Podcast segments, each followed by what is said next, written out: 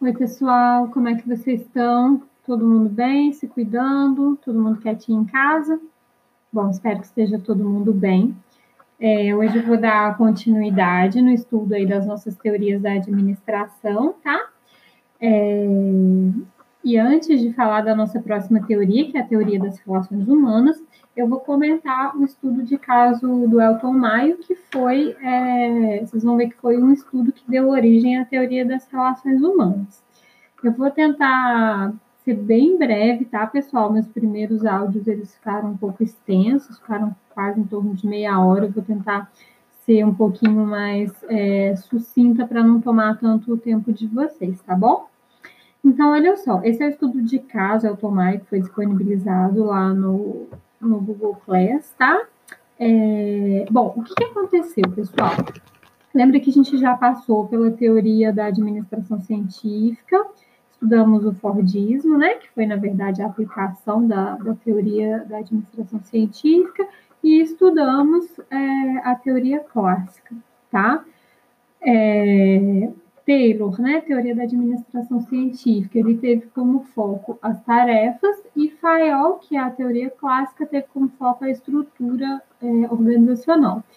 Ambos tinham é, preocupação com aquela questão de aumento de produtividade, é, acreditavam no conceito de homem econômico, ou seja, que o homem era motivado é, exclusivamente por questões materiais, ok?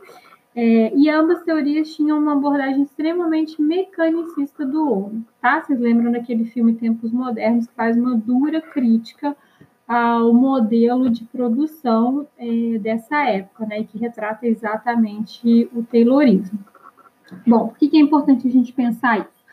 Porque quando a gente chega no final da década de 20, é, esses modelos anteriores, eles são muito questionados, né? É, essa compreensão de que o homem ele é como se fosse a extensão de uma máquina, né? Essa questão da alienação do trabalho, isso tudo é, vem sendo muito questionado ao longo dos anos, tá? É, e aí o que, que a gente tem? Final da década de 20, é, a gente tem o crescimento né, das ciências humanas, especialmente a psicologia e a sociologia, e aí a gente tem um grupo de psicólogos que vai fazer um estudo em uma fábrica é, chamada Hawthorne, inclusive essa experiência ficou conhecida como experiência de Hawthorne, e esses psicólogos eles foram é, estudar qual era o impacto da iluminação na produtividade das pessoas, tá? É, então eles queriam entender como que a diminuição ou aumento da iluminação eles eram capazes de influenciar na produtividade das pessoas. Para isso, o que, que, eles fizeram, pessoal? Eles separaram dois grupos de trabalhadoras, tá? É, eram mulheres, tá? É, e essa fábrica era uma fábrica que produzia é, equipamentos, tipo aparelhos de telefone, estações, cabos, tá? E era uma empresa localizada nos Estados Unidos. Bom, então o que, que eles fizeram? Separaram dois grupos, tá? Um grupo que eles chamavam grupo de controle e o outro grupo, grupo experimental tá? E aí eles faziam diversas mudanças na iluminação somente no grupo experimental, ok? Ou seja, o grupo de controle não é, apresentava nenhum tipo de modificação, certo? Bom, o que, que aconteceu? É, eles verificaram que à medida que eles aumentavam a luz no grupo experimental, a produção de ambos os grupos crescia.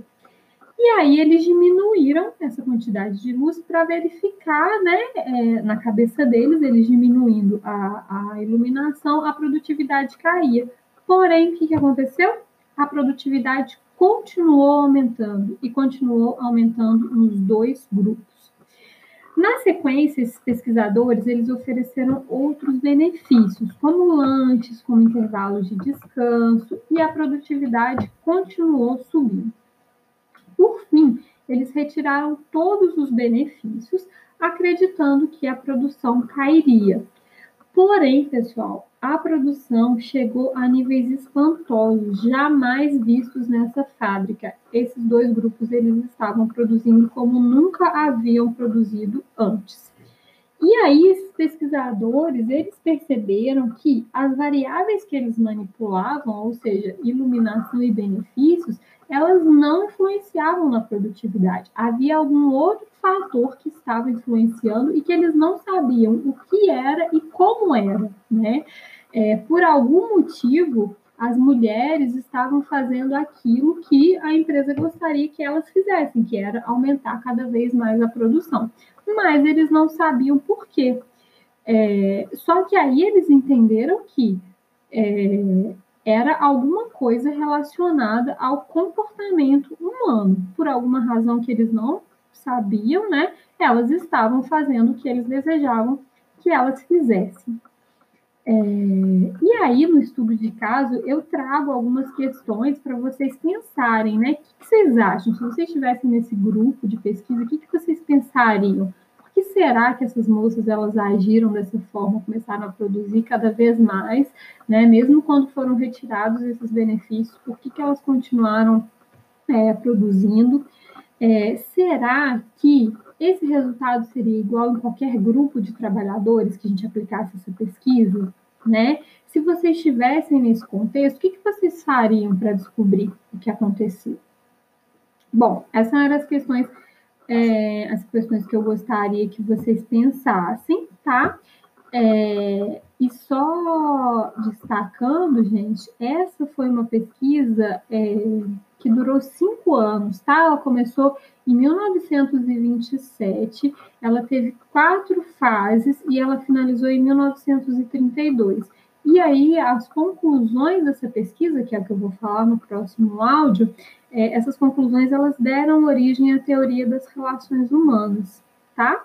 É, então, assim, essa experiência de Hawthorne, ela foi um marco divisor, né? A partir dela, a gente vai ver é, que todos aqueles pressupostos colocados pelas teorias anteriores, eles começam a ser questionados agora de uma maneira bastante consistente, porque agora é, existem provas, né? Existem pesquisas que mostram que as coisas não funcionavam exatamente como se pensava anteriormente. Tudo bem?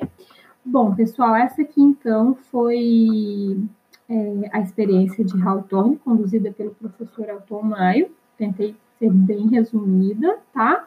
É, no próximo áudio, então, eu vou falar é, especificamente sobre a teoria das relações humanas que foi originada a partir desse estudo.